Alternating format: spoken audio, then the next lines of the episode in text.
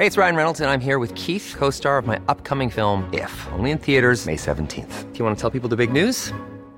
All right, I'll do. Sign up now and you'll get unlimited for $15 a month in six months of Paramount Plus Essential Plan on us. Mintmobile.com slash switch.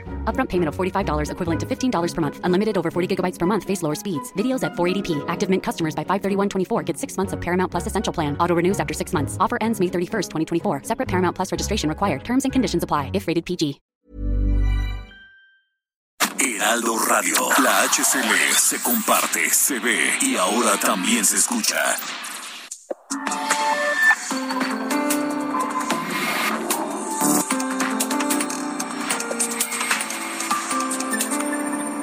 República H, con Alejandro Cacho. populares y no empleados de grupos de intereses creados, que no sean traidores a la patria, que se rebelen. Traidores a la patria, dice López Obrador a los diputados que voten contra su reforma eléctrica. Los llama a que se rebelen. Lo curioso del caso es que llama a los diputados a rebelarse cuando él mismo, el mismo presidente Andrés Manuel López Obrador, ha llamado en otras ocasiones en el pasado reciente, apenas el 9 de febrero pasado, 9, 9 de febrero de 2021, llamó a otros diputados, a los de Morena, a no cambiarle nada a su iniciativa. Así fue, 9 de febrero de 2021.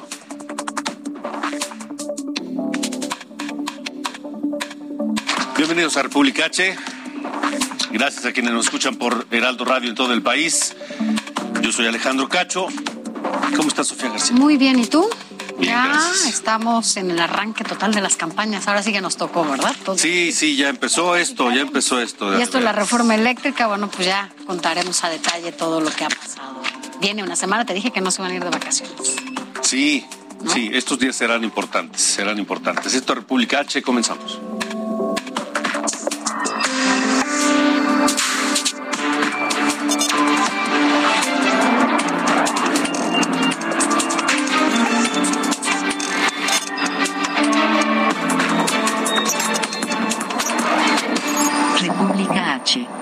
Alejandro Cacho. La preocupación de Estados Unidos con la reforma eléctrica, esto a lo que llama a López Obrador para votar a favor de lo que él propone y a, y a lo que llama el presidente a rebelarse a los diputados, esta preocupación ya tiene una cifra. Son 10 mil millones de dólares de los Estados Unidos que podrían perderse en inversiones en caso de que sigan adelante los cambios que plantea la política energética de López Obrador. Esto es parte de lo que dice una carta enviada por la secretaria de Energía a la secretaria de Economía de México, Tatiana Cloutier. Una carta dura en cuyos últimos párrafos advierte que en un espíritu de asociación y con el continuo y serio deseo de fortalecer nuestra competitividad conjunta, quiero informarle que consideraré todas las opciones disponibles en el marco del Tratado de Libre Comercio para abordar estas preocupaciones. Por lo tanto, insto a su gobierno a que suspenda estas acciones relativas y garantice la protección de los derechos de los inversionistas y los exportadores de los Estados Unidos. 10 mil millones de dólares es el daño que podría traer por lo pronto solo en inversiones de los Estados Unidos la reforma eléctrica que propone Andrés Manuel López Obrador. 8 con 3. Le decía que el pasado 9 de, vein- de febrero de 2021, López Obrador llamaba a sus diputados a esto. Nosotros hicimos un compromiso de no aumentar el precio de la luz y lo he cumplido y lo voy a seguir cumpliendo. No va a aumentar el precio de la luz todo el sexenio en términos reales, como no va a aumentar el precio de las gasolinas y lo estoy cumpliendo, de los energéticos. La Suprema Corte de Justicia de la Nación, por lo pronto, ya levantó la sesión pública de hoy martes, en la que se discutía la ley de la industria eléctrica que impulsa López Obrador y que busca fortalecer a la Comisión Federal de Electricidad y busca acabar con todas las inversiones de energías limpias. El ministro Arturo Saldívar dijo que de esta forma quedaba integrada la lista de participación para la sesión próxima y el jueves sesionaremos hasta concluir de manera total esta acción de inconstitucionalidad, dijo el ministro presidente. Esta noche le agradezco a Carlos Francisco Rodríguez Sámano, consultor independiente en temas de energía, que nos acompañe en República H, porque queremos saber qué significa esta reforma eléctrica del presidente López Obrador, si son realmente de, de esta dimensión de 10 mil millones de dólares las afectaciones solamente a las inversiones de los Estados Unidos por este cambio constitucional? ¿Y qué podría ocurrir? ¿Van a subir las tarifas? ¿Van a bajar las tarifas? ¿Habrá apagones? ¿Se garantiza el abasto a la industria? En fin, Carlos Francisco, gracias por estar con nosotros. Buenas noches. Sí, muy buenas noches. ¿Cómo ven ustedes esta esta, esta, esta, esta propuesta de reforma eléctrica que impulsa López Obrador? Bueno, mira, desde, desde el principio que se mandó esta propuesta de, iniciativa de reforma a la ley de la industria eléctrica, fue motivo precisamente de diversas impugnaciones vía el juicio de amparo. Y entonces eso ha dado lugar a que eh, se declare la suspensión de la aplicación de esta ley por motivo de que va en contra del marco constitucional va en contra de tratados internacionales y por lo mismo eh, los jueces de distrito han determinado la suspensión de, de los efectos de esta ley por eso no ha podido entrar en vigor además de la de la controversia constitucional que se planteó por temas de competencia económica y que fue declarado completamente ilegal esta esta ley no o sea en, jurídicamente hablando no debería de, de aprobarse debería de quedarse como inconstitucional como lo está hasta ahora. Ahora, eh, en el terreno de las eh, cuentas domésticas, en la casa de todos nosotros, en nuestras oficinas, en la industria, ¿cómo va a afectar? ¿Van a subir las tarifas? ¿Podrían bajar las tarifas? ¿Se garantiza el abasto? ¿Podría haber apagones? ¿Cuál es el, el pronóstico que se tiene si se aprueba esta reforma como está planteada? Pues mira, yo es lo que te puedo hablar desde el punto de vista jurídico, porque afectará definitivamente el costo de la energía eléctrica, porque ah, antes de, esta propuesta de reforma y como se estaba aplicando, el despacho de las centrales eléctricas eran las más baratas y después iban entrando las que tenían un costo más alto. Y ah, también le, le, obligaba, bajo la regulación que está vigente antes de la propuesta de reforma, el que eh, se, regulara bajo subastas la compra de, de, los generadores de energía eléctrica privada y por ello pues se conseguían los precios más bajos. Ahora con esta reforma lo que se pretende es que se genere, se despachen primero a las energías más caras y por lo tanto pues eso tendrá un efecto en el costo de la luz tanto para los hogares como para los comercios y para las industrias, ¿no? Podrían eh, entonces se, se podría prever alzas en las tarifas. Sí, porque el, el esquema diseñado en la, en la actual regulación, que todavía está vigente, es que eh, se, se, primero se despachan a las energías más baratas, que son las, las eólicas, las solares, y después las de los ciclos combinados, etcétera, ¿no? Y de esa manera se va despachando a las energías más baratas. Si ahora se cambia el, el orden del despacho y como lo pretenden hacer, que sean las energías más caras, las más contaminantes, pues es evidente que el, el, costo va a subir, el costo de la electricidad, o si el gobierno no quiere subir el costo, tendrá que subsidiarla y la acabaremos pagando todos los que contribuimos a la hacienda pública, ¿verdad? Ahora, todos los ciudadanos. Ahora, ¿está la Comisión Federal de Electricidad en condiciones de garantizar, ya, ya vimos que las tarifas bajas no, pero está en condiciones de garantizar el abasto necesario para domicilios o para las zonas industriales, para las calles, para, para todo lo que hace falta en el país. Por sí misma la comisión pues no puede, tiene por eso tiene a los productores independientes de energía que son los que generan más, eh, junto con la CFE, más del ochenta y tantos por ciento de la electricidad que se genera y que se distribuye, que se transmite, se distribuye a, hogares, a industrias, comercios, etcétera, ¿no? Entonces, por sí misma no puede, o sea, tiene que por fuerza apoyarse con los productores independientes de energía y otros generadores. ¿Cuántos países en el mundo tienen un esquema de abasto eléctrico como el que pretende ahora el actual gobierno, con una compañía centralizada y que trabaje solamente con, con, con energías eh, eh, eh con, carbón o con, o con gas, con energías contaminantes? No, mira, o sea, no sé exactamente cuántos, pero lo que sí te sé decir es que nosotros ya entramos tarde a esta a, esta modernización de nuevos sistemas, de nuevos esquemas de generación eléctrica, ¿no? O sea, ya los países ya superaron esto, hay modelos que lo que estamos haciendo ahora con la reforma eléctrica de 2013 es traspasar lo que ya se ha hecho en otros países, ¿no? Y no nada más de primer mundo, te estoy hablando de países como Latinoamérica, en donde Argentina, Brasil, Chile, Colombia, Perú van adelante de nosotros. Esos esquemas, como el que se quiere implantar aquí, son esquemas que estuvieron vigentes hace eh, 40, 30, 40 años, ¿no? O sea, esto sería regresar a México 30, 40 años atrás, ¿no? Estos esquemas en el mundo, en países razonablemente eh, con economías abiertas como la que tienen muchos países, pues este esquema que se pretende no se ve. Ahora, si la Comisión Federal de Electricidad no tiene la capacidad de abastecer, de cumplir la necesidad de abasto eléctrico para la industria tal como está hoy en México, uno, se, se frenaría el crecimiento de la industria, para empezar.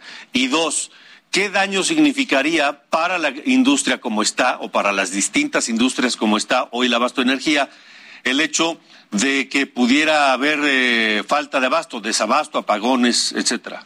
Pues se pierde competitividad, ¿no? En la medida que, que no tenga el insumo eléctrico con unas tarifas adecuadas, este, pues se pierde competitividad y las y lo que desalienta es la inversión y empresas que buscan oportunidades para poder desarrollarse con insumos que les permitan competir y sobre todo que ya competimos a nivel internacional. Tenemos tratados comerciales, eh, más de treinta y tantos eh, tratados internacionales, eh, tanto de comerciales como de inversión, pues lo que hace es que nuestra industria pierde competitividad y las que son empresas multinacionales, pues se desincentiva para, para invertir aquí y lo que buscarán serán otros países para invertir si es que esto sigue adelante, ¿no? Em, ¿Qué pasaría si en el legislativo no se vota a favor la esta iniciativa, pero en la Corte se aprueba eh, eh, el proyecto que está en discusión en este momento? Pues lo que podría pasar es que continuarían los litigios, o sea, finalmente un cuento de nunca acabar, ¿no? Porque al final del día, si se, eh, si se esa ley entra en vigor contra los primeros actos de aplicación, puede traer más litigios y también puede traer como consecuencia el que muchas empresas vean afectadas sus inversiones y puedan acudir a los tratados de protección a la inversión y se desaten arbitrajes o bien también que algo que se pierde de vista que no es nada más la protección a la inversión, sino que también lo que puede suceder es que los otros países empiecen a aplicar eh, sanciones económicas, económicas, por el Tratado de Libre Comercio, por tratados comerciales, con el Tratado del T el, el TMEC o, con el Transpacífico o con, o con el que tenemos con, con otros países, ¿no? Entonces puede haber sanciones económicas, no más en el ámbito eléctrico, sino también para exportaciones mexicanas, ¿no? Estamos platicando con Carlos Francisco Rodríguez Ámano, consultor independiente en temas de energía. Eh, eh, esta cifra de 10 mil millones de dólares que se da a conocer por parte de la, de la Secretaria de Comercio de los Estados Unidos, eh, solo en inversiones norteamericanas, eh, ¿qué significaría para el sector?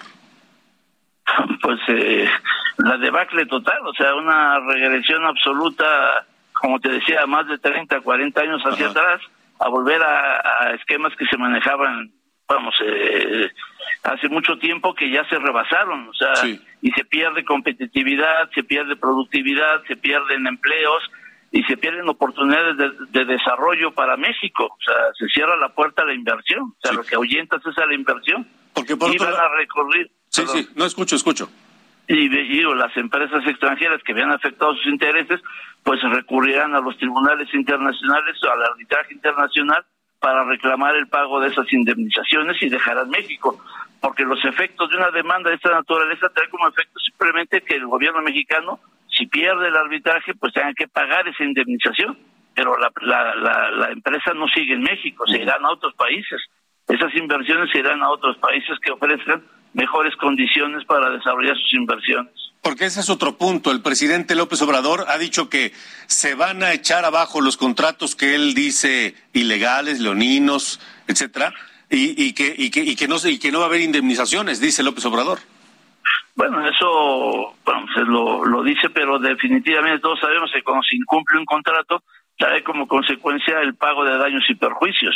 Y estos contratos que dicen que son ilegales o que son este, irregulares, pues nadie los ha demandado, nadie los ha denunciado en un tribunal. Y sin embargo tienen operando más de 30 años, desde, o sea, ya, bueno, con la reforma energética de 2013, ya llevábamos 8, 8 9 años de avance de la, de la reforma ¿no? Estaba en proceso de maduración, pero nunca se declararon ilegales o, un fraude a la ley, etcétera. O sea, nunca se declararon, nadie lo denunció. Los que ahora se llenan la boca diciendo que son ilegales, pues en su momento no los demandaron, no los denunciaron. Sí. Ahora, ahora, Carlos Francisco, eh, la reforma de 2013, que es lo que están intentando echar abajo, eh, tenía áreas que, podían perfeccionarse, que podían mejorarse. Había sectores o segmentos o eh, en donde ponían a México o a las industrias mexicanas en desventaja. Es decir, había momentos o áreas de perfeccionamiento en esa reforma. Claro, mira, toda reforma estructural, eh, a partir de que se publica y se y se y se empieza a aplicar, no, no tiene efectos inmediatos. O sea, este tipo de reformas estructurales, de acuerdo con, con economistas muy reconocidos, hablan de que estas reformas estructurales pues tardan de 10 a 12 años en irse perfeccionando, en madurar, en agarrar su, por decirlo de alguna manera, su velocidad crucero, ¿no? Desde la reforma de 2013, pues empezaron con las leyes, y pues vino la reforma constitucional, luego las leyes secundarias, y a partir de ese momento a hoy, pues han habido eh, entre disposiciones administrativas de carácter general, lineamientos, normas oficiales, reglamentos, eh, otras leyes este, secundarias, pues ya van más de 950 mil disposiciones legales que han ido perfeccionando el, marco regulatorio. O sea, además la ley es dinámica y se va, conforme se va aplicando la reforma, pues van habiendo modificaciones, van habiendo adaptaciones, sobre todo cuando se deja a un organismo como la Comisión Reguladora de Energía, cuando funcionaba como un organismo realmente autónomo y con gente muy preparada, pues la, verdad que la riqueza jurídica eh, se, se dio durante esos ocho años hasta que se frenó a raíz de la de la entrada del gobierno actual, pues que eh, modificó el, los esquemas de, funcionamiento de la Comisión Reguladora de Energía, al grado de quedar inoperantes, ¿no? Porque pues no está funcionando, los permisos se tardan años en, salir, las modificaciones igual. O sea, era, este, perfectible, pero no para echarla abajo, no para destruirla. Es perfectible, definitivamente. Yo creo que en los foros en los que hemos participado, los que hemos trabajado en esta materia, pues estamos de acuerdo en que, en que si hay que hacer algo para que CFE también tenga mejoras o reformas, etcétera, o que pueda participar con inversionistas eh, privados que lo, la ley lo permite, pues para eso estaba precisamente, para, para mejorar, para mejorar su condición, para, para hacer negocio que, que permitiera a las inversiones hacer lo que tienen que hacer y que el gobierno, a través de la Comisión Federal de Electricidad, como una empresa productiva del Estado, pues pueda dar el servicio de transmisión, de distribución y participar en, el, en, este competir con los particulares de tú a tú, o sea, muy bien, tenía pues, todo para hacerlo. Pues estaremos atentos a lo que ocurra. Carlos Francisco Rodríguez gracias. gracias. por haber estado con nosotros. Al contrario, un placer. Buenas noches. Buenas noches, 8 con 19, pero, pero hay más. El secretario de Agricultura de los Estados Unidos, Thomas Vilsack, estuvo hoy en México, sostuvo una reunión de casi dos horas con el presidente Andrés Manuel López Obrador y luego de esto, el presidente López Obrador publicó en su cuenta de Twitter que hace una referencia al encuentro con el secretario de Agricultura y que abordaron cuestiones de comercio agroindustrial. La visita, la visita del secretario de, de Agricultura viene a ser la más reciente, solamente la más reciente, de una serie de visitas de funcionarios de Estados Unidos de todos los niveles y que llaman la atención. Porque desde que llegó la administración de Joe Biden hasta el día de hoy, han venido una cantidad de secretarios, Sofía, y con una frecuencia que no habíamos visto en el pasado a México. Así es, nunca habíamos visto que vinieran con tanta frecuencia y sobre todo que se hayan atendido temas, ¿no? De temas de relevancia. seguridad. Exacto, seguridad, energía, medio ambiente, energías. Bueno, ahora más que nunca, por este interés que hay, por la inversión que ya decía, se puede perder cuánto dinero por no cumplir con los compromisos que se tienen en estos tratados internacionales. Eso es muestra de que están atentos y están preocupados en Estados Unidos por lo que está haciendo el gobierno mexicano. la primera fue Kamala Harris. Así es, vicepresidenta de Estados Unidos. Ella vino el 8 de junio del año pasado, del 2021. Después vino Alejandro Mayorkas, quien es secretario de Seguridad Nacional de Estados Unidos. Ha venido tres veces. En agosto del 2021 fue la primera visita a México, ya en el cargo. Y John Kerry, que fue enviado especial para el clima, dos veces. Su primera visita fue en octubre del 2021. Y Jake, Jake Sullivan, quien es asesor de Seguridad Nacional, no, él vino por primera vez el 10 de agosto del 2021. Usra Seya, o Seya, subsecretaria de Estado, eh, también vino el 10 de agosto del 2021 para promover la cooperación entre Estados Unidos y México en diferentes áreas. Y José Fernández, subsecretario de Crecimiento Económico, el 14 de marzo vino a una reunión de entendimiento en el Bicentenario para temas de seguridad, igual que Tom Vilsack, el secretario de Agricultura. Y así otros funcionarios que vinieron en grupo de trabajo en la reunión de entendimiento del Bicentenario para temas de seguridad. Ahora, ¿tú te acuerdas cuando la campaña de Joe Biden y que estaba Trump también en campaña? O sea, la verdad es que había una distancia importante con Joe Biden, ¿no? Porque se apoyaba abiertamente a Trump. A Donald Trump, claro, claro. Entonces esto es como... Y cuando estaba Donald Trump al frente del gobierno de Estados Unidos, pues ni nos pelaban. No, al contrario, ¿te acuerdas cuántas veces nos amenazaron con Sí, bueno, entonces llega Joe Biden y no solamente hay interés, sino hay preocupación. Esta cantidad de visitas de este nivel de funcionarios no lo habíamos visto en los últimos 30 o 40 años por parte del gobierno de los Estados Unidos. Y si no, ponga usted atención a esta carta, a esta carta que le envía la secretaria de Economía a la secretaria de Economía del Gobierno de México. Una, una carta dura, una carta fuerte, cuyos términos eh, se dieron a conocer hace unos, eh, unas horas por la mañana, este, y donde la, la, la secretaria de Comercio de los Estados Unidos se refiere a todos los incumplimientos por parte del gobierno mexicano hacia el, ¿cómo se llama? Hacia el tratado, de Libre Comercio, sobre todo en materia energética.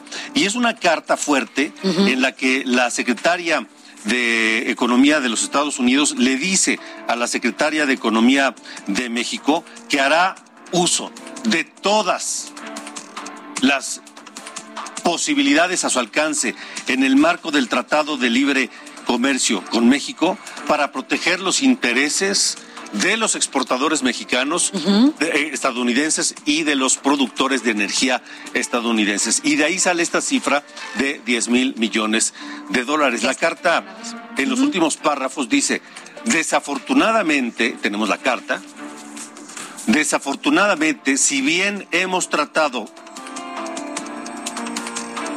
de la política de México y las empresas de Estados Unidos continúan enfrentando un tratado arbitrario y más de 10 mil millones de dólares de inversión en México, gran parte en instalaciones de energía renovable, ahora están en más riesgo que nunca, dice este documento. En un espíritu de asociación con el continuo y serio deseo de fortalecer nuestra competitividad conjunta, quiero informarle que consideraré todas las opciones disponibles en el marco del Tratado de Libre Comercio para abordar estas preocupaciones Por lo tanto, insto a su gobierno. Insto. Insto a su gobierno a que suspenda estas acciones relativas y garantice la protección de los derechos de los inversionistas y los exportadores de los Estados Unidos en materia energética.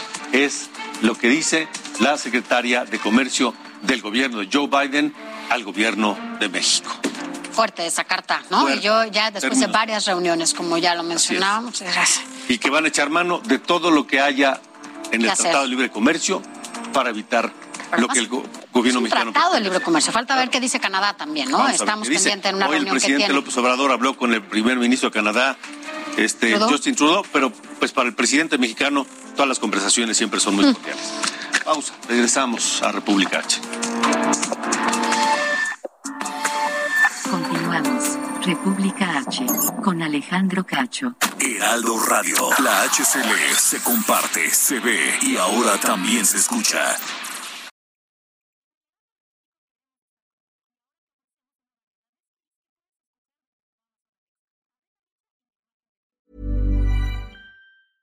I'm Sandra, and I'm just the professional your small business was looking for. But you didn't hire me because you didn't use LinkedIn jobs. LinkedIn has professionals you can't find anywhere else, including those who aren't actively looking for a new job but might be open to the perfect role, like me.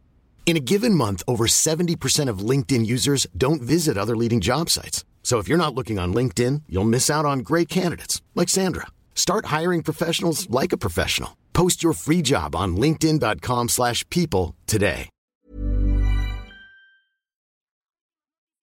Heraldo Radio 98.5 FM, una estación de Heraldo Media Group, transmitiendo desde Avenida Insurgente Sur 1271, Torre Carrachi, con 100.000 watts de potencia radiada.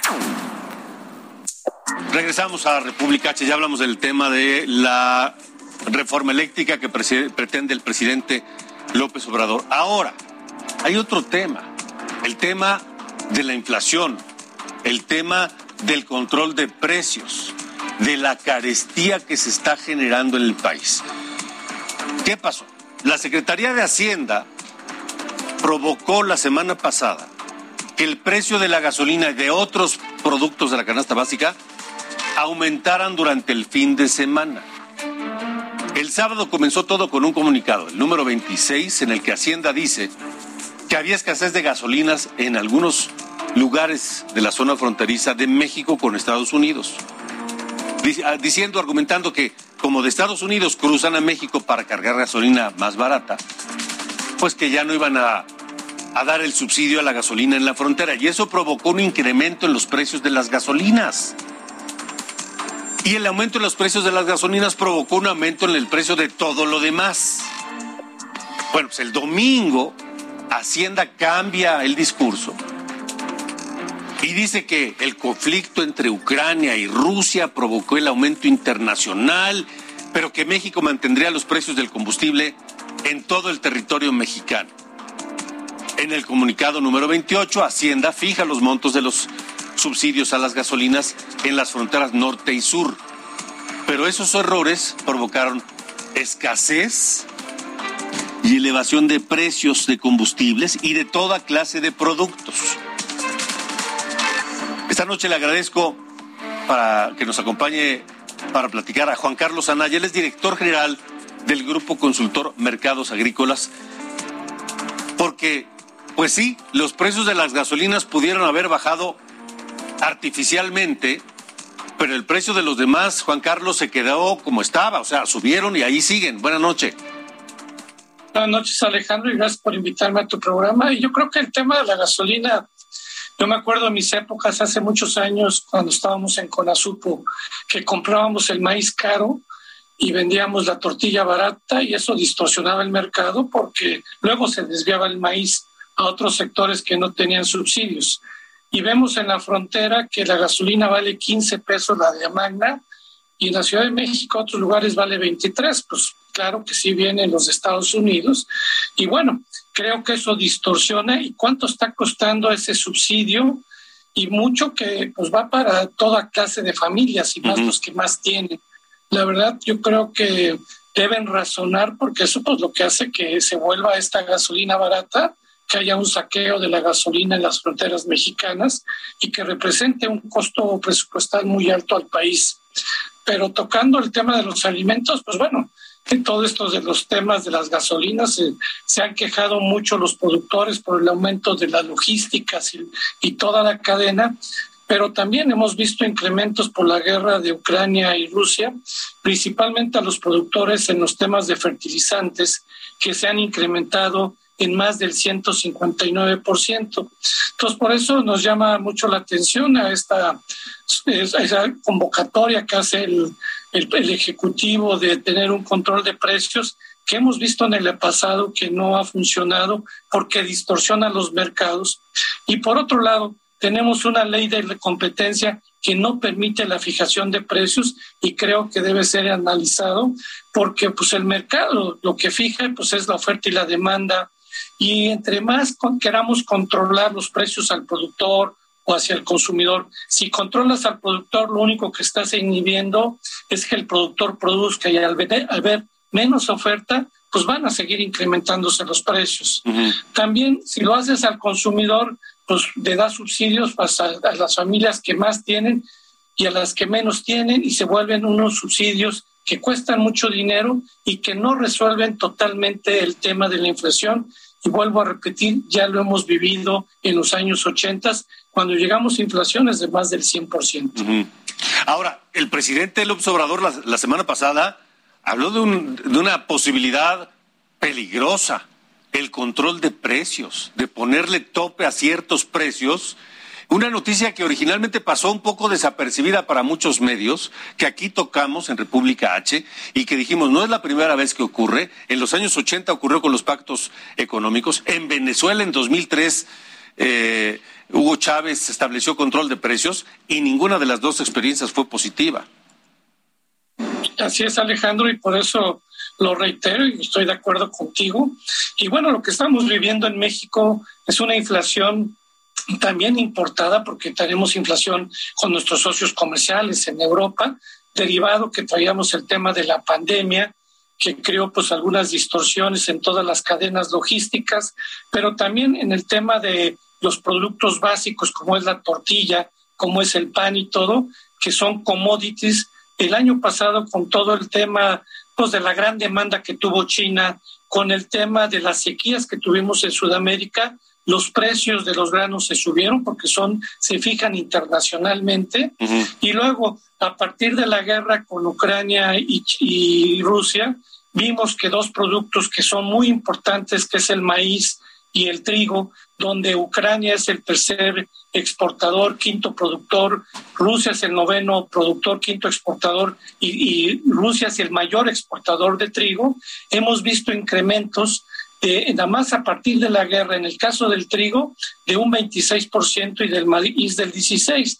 Pero si lo vemos anual contra lo que ya venía aumentándose el precio, el maíz se ha incrementado en un 40% y el trigo 90%. Y esos precios pues se tienen que trasladar. El que hace la masa de la y la tortilla, si el precio del maíz le costaba 7 mil pesos, hoy le sale 8 mil 200, pues tiene que subir el precio de la tortilla porque si no tiene que cerrar la tortillería. Entonces la realidad vemos estos impactos que han tenido los precios internacionales y por otro lado tenemos otros productos como lo vivimos en el aguacate, limón, donde vemos que se controla ahí la oferta porque hay carteles que lo controlan, pagos de piso, pues también lo que ha incrementado la, el tema logístico por el tema de los robos, la inseguridad, el aumento de los fletes. Y bueno, esto ha incrementado los precios. Entonces, ¿a quién vas a impactarle y a controlar el precio? ¿Al productor o hacia el consumidor? Pero eso serían dar subsidios que pues ya lo que tú señalas y, y, lo que vivimos tú y yo en años en los años 80 o en otros países no son las mejores soluciones porque distorsionan las cadenas productivas. O sea, hoy estamos comenzando a vivir una inflación disfrazada porque la inflación que, que, que vemos eh, no es la que debería. Por ejemplo, los precios de las gasolinas nos cuestan cinco mil, un promedio de cinco mil millones de, pesos semanales, que es el dinero que tiene que meterle el gobierno al precio de las gasolinas para que no aumenten. pero terminamos pagándolo de cualquier manera. Así es, Alejandro, y la verdad ese, pues, ese, ese recurso que son más de 250 mil millones, te quiero señalar que en el sector agropecuario, donde México es el décimo productor a nivel mundial y el séptimo exportador, mm. pues bueno, en frutas y hortalizas somos muy buenos exportando, en el tema pecuario también, que se ha bajado el consumo de carne de res porque es la carne más cara. Afortunadamente el mercado internacional está adquiriendo nuestros productos, pero nuestro talón de Aquiles son granos y oleaginosas, donde solamente estamos produciendo el 52%, derivado a que los productores medianos y grandes productores que antes tenían ciertos apoyos a fertilizantes, ciertos apoyos a financiamiento, a, a coberturas de precios y todos, fueron eliminados. Y bueno, pues esto ha hecho que también la producción no se aumente y tú sabes que al haber menor oferta, pues salimos también al mercado internacional y los precios desafortunadamente ahorita en el mercado internacional están altos y esto está impactando el precio de los productos que la gente más consume. Pues habremos de estar muy atentos, eh, Juan Carlos Anaya, director general de Grupo Consultor de Mercados Agrícolas. Gracias por haber estado con nosotros. Gracias, Alejandro, y estaremos en contacto. Yo creo que mañana sacaremos el índice de la, ya del cierre de marzo, porque al primera quincena de marzo tuvimos ya un incremento en la canasta básica del 13.5%, y como tú dices, una cosa es lo que se ve y lo que vemos, y otra es la clama de casa, que cada vez que va a comprar le sale más caro sus productos. Pues estaremos muy atentos de ese anuncio mañana y lo informaremos aquí en República H. Gracias. Gracias, Alejandro. Buenas noches. Hasta luego, buenas noches. 8.39. COVID en República H. Bueno, pues aquí le informamos la semana pasada que la Comisión Federal para la Protección contra Riesgos Sanitarios, la COFEPRIS, avaló desde el 3 de marzo el uso de, de emergencia de la vacuna Pfizer para niños de 5 años en adelante. Esta información se dio a conocer a través de un oficio que la propia COFEPRIS envió a Mónica Telles. Ella es abogada y madre de familia quien desde el año pasado decidió emprender una lucha jurídica para que sus hijos menores de edad fueran vacunados. Y como cada martes, bueno, pues el subsecretario de Salud, Hugo López Gatel, se presentó en la conferencia mañanera del presidente Andrés Manuel López Obrador.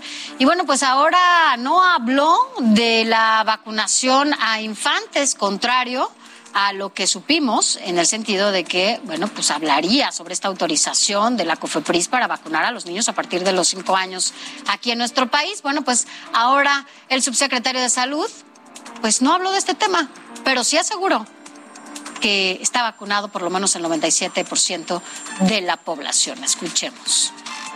La cobertura se ha quedado en 90% en promedio nacional.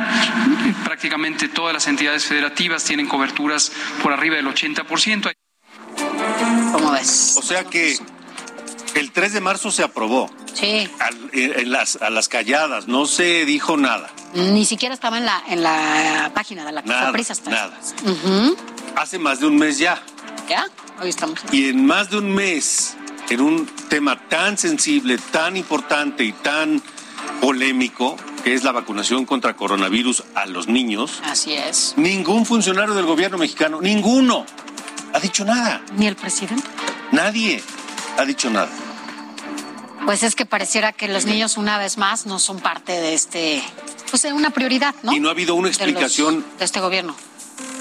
Lógica, científica sustentada para no vacunar a los niños. Cuando en otros países ya lo están haciendo. Estados Unidos, por ejemplo, sí, ¿no? que lo está haciendo exacto.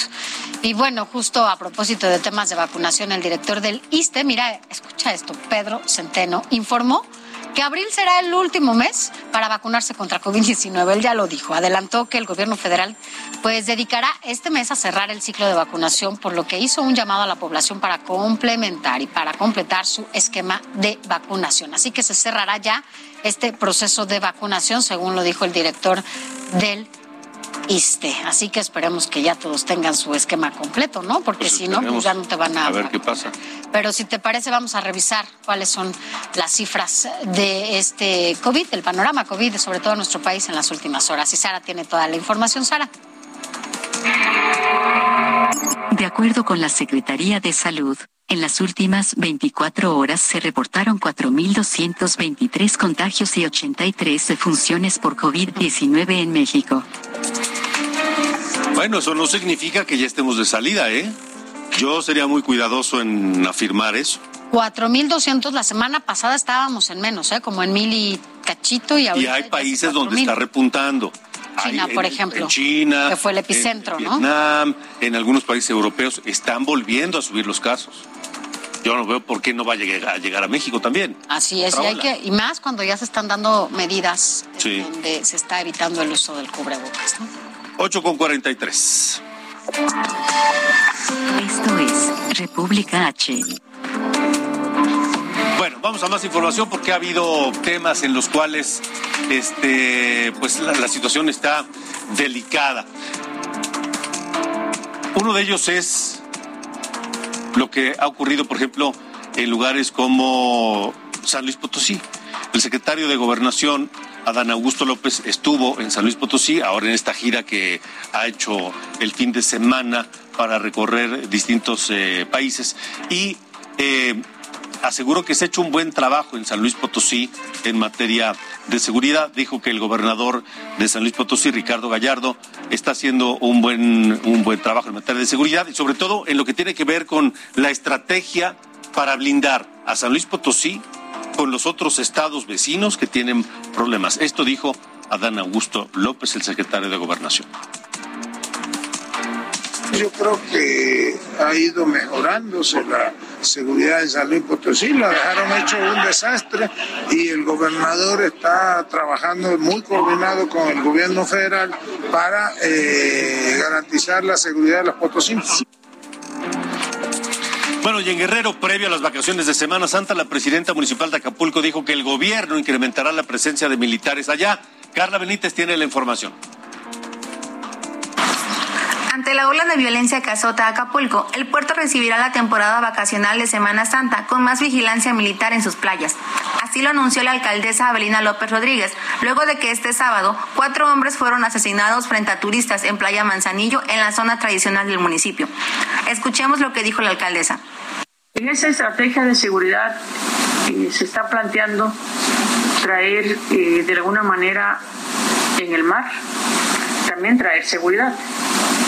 De tal manera que en todos los ángulos podamos, podamos tener cubierto que permita con mucha tranquilidad venir De acuerdo con las autoridades, el reforzamiento a la seguridad arrancará el próximo 8 de abril y en él participará la Marina con patrullajes en mar por el incremento de huidas en lancha por parte de civiles armados.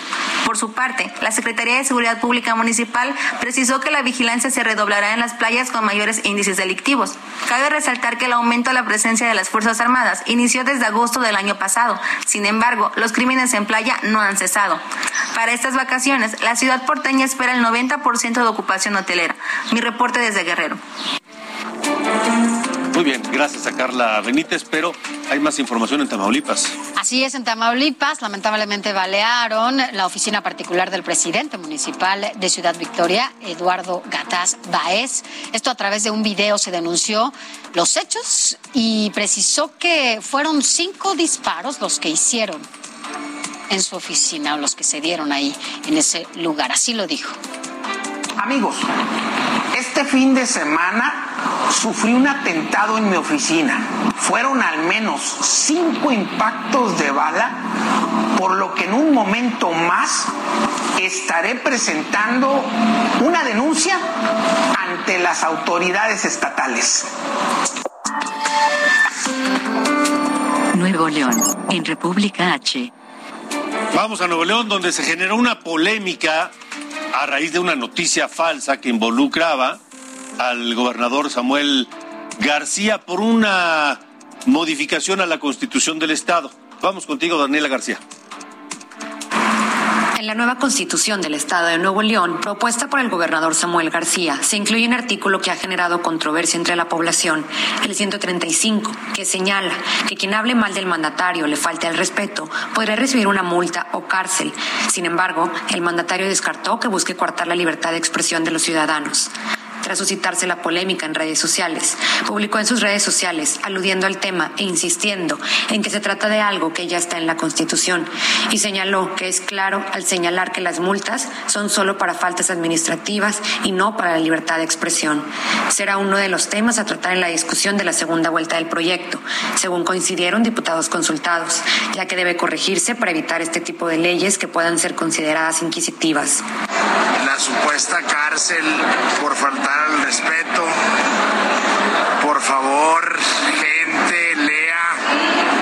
No se deje llevar por estas falsas noticias que han de ser bots de contrarios o del bronco que andan muy ardidos. Nada de eso. Ese artículo ya quiten. ¡Ay, papá! Se les acabó el corrido. ¡Ánimo! Desde Monterrey, Nuevo León, Daniela García. Ay, papá, dice el gobernador Samuel García. No es mintiendo, pues algo que sonaba descabellado, francamente. Qué bueno, sí, sí, qué Porque bueno. Viendo lo que ha ocurrido en Veracruz con algo similar, Sí es. pues Salió. es difícil pensar que pueda repetirse en, y más en un estado como Nuevo León, ¿no? Así es. 849.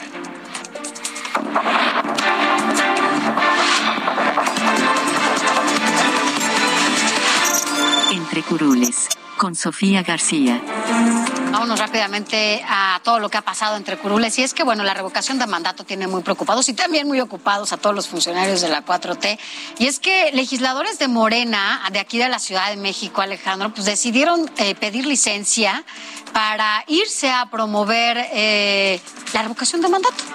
Y entonces pidieron licencia, son 10 diputados por lo menos de Morena quienes pidieron licencia del 15 de marzo al 8 de abril. ¿Quiénes son? Te voy a contar porque yo creo que es importante que la ciudadanía sepa que sus legisladores, bueno, pues están, pues están haciendo recorridos para la promoción de este, de este ejercicio del próximo 10 de abril. Es, mira, es Miriam Valeria eh, Cruz Flores, Alberto Martínez Urincho, Nancy Núñez, Gerardo Villanueva, José Francisco, me, es José Francisco Mercado, eh, también José Octavio Rivero, Leticia Estrada, Valentina Batres, Carlos Mirón, Xochitl Bravo y Yuriri Ayala. Ellos son los legisladores que están aquí en la Ciudad de México y que, bueno, por el momento están muy ocupados haciendo algunos recorridos para sea, eh, les pedir que importó poco todo lo pendiente en el Congreso de la Ciudad de México No con importa. tal de ir a apoyar a su jefe. Así es, y a lo que le, pues todos, ¿no? Pues ya vimos al secretario de Gobernación también allá en Coahuila. Sí, Entonces, pero eso no pasó, dice pues López aquí. No, y el propio, él, no, Sí, no, no, no, que eso no pasó, que ni, ni usó un vuelo, un, un avión. Ni hizo campaña. Ni hizo campaña. Sí, no, Está bueno. grabado. Entonces, bueno, entre el cinismo y el descaro, así le Sí. han hecho algunos funcionarios y legisladores. También decirte que hay legisladores de Chihuahua, Estado de México, Baja California, San Luis Potosí, que están en la misma situación y que están haciendo esta promoción para la revocación de mandato y han pedido licencia, bueno, para ausentarse y hacer lo que le interesa por lo pronto al gobierno de Andrés Manuel López Obrador. En otros temas, nada más, déjame decirte que te acuerdas de que habíamos platicado que eh, Delfina Gómez, la secretaria de Educación, pues había dejado plantado a los, a los eh, diputados allá en la Junta de Coordinación Política. Bueno, pues ya hay fecha para que vaya y explique qué pasó con este eh, programa de escuela de tiempo completo. Es el 18 de abril, es decir, después de Semana Santa, cuando va a ir la secretaria y se va a sentar en el pleno de la Junta de Coordinación Política nada más, y en donde, bueno, pues estará explicando por qué. Se canceló o sigue o no sé porque ya se ha hecho bolas la, la propia secretaria este programa de escuelas de tiempo completo. Y ahí también estará los integrantes de la mesa de trabajo que se creó para darle seguimiento a todo esto que dijo la secretaria. Y participará ahí la diputada morenista y presidenta de la Comisión de Educación Flora Tania Cruz Santos la cual también se ha pronunciado en diferentes ocasiones para que no se elimine este programa. Incluso ha dicho que ha sumado eh, también las voces de las otras fuerzas para que bueno, pues se pueda lograr que no se vaya y que la secretaria recapacite. Finalmente, Alejandro, decirte que, bueno, pues el coordinador de Morena en San Lázaro, Ignacio Mier, ya dijo que van a revisar por lo menos seis de los 12 puntos que presentó ayer la oposición, en los que sí coinciden. El jueves van a dar a conocer cuáles son los seis puntos en los que sí coinciden con esta propuesta de contrarreforma eléctrica que dio a conocer ayer eh, la alianza. Así que bueno, pues ya sabremos cuáles en los que sí coinciden y probablemente Morena se sume. Vamos a esperar, vamos a esperar. Son las 8.52, vamos rápidamente al bloqueo que desde esta mañana afecta Periférico Norte, allá en el Parque Naucali, frente a las torres de satélite, exigen la captura de un presunto asesino. Allá está Javier Ruiz, ¿tienes tú la información? ¿Qué está pasando? Buenas noches. Excelente noche, Alejandro. Te saludo con gusto. Y efectivamente, Alejandro, son 12 horas de bloqueo en el anillo periférico. Como bien lo mencionas, aquí a la altura del Parque Naucali. Y es que desde muy temprano han llegado amigos y familiares de Hugo Carvajal, este joven de 15 años de edad, el cual pues fue asesinado el pasado 12 de abril, el fin de semana pasada.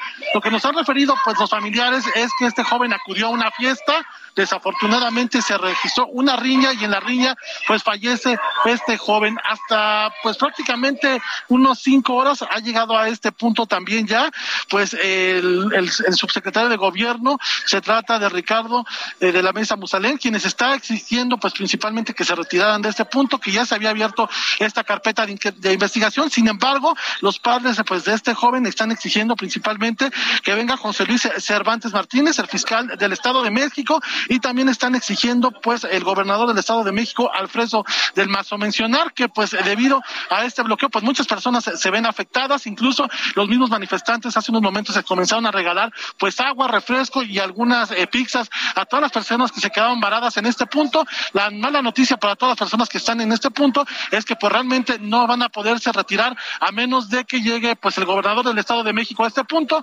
tanto para quien se dirige a la Ciudad de México como hacia la autopista México-Pachuca el reporte que tenemos. Seguiremos muy atentos, Javier Ruiz. Gracias. Gracias por el reporte y gracias a usted también por habernos acompañado, Sofía. Nos hasta mañana. Vámonos. Hasta mañana. Buena noche. Pásela bien y hasta la próxima.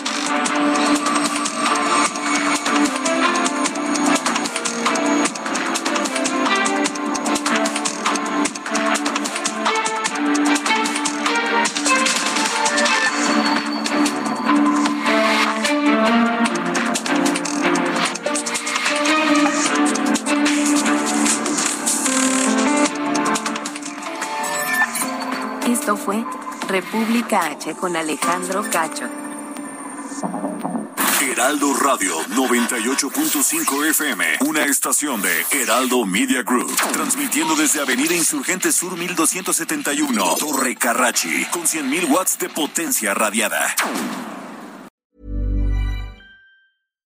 Hi, I'm Daniel, founder of Pretty Litter. Cats and cat owners deserve better than any old-fashioned litter. That's why I teamed up with scientists and veterinarians to create Pretty Litter. Its innovative crystal formula has superior odor control and weighs up to 80% less than clay litter.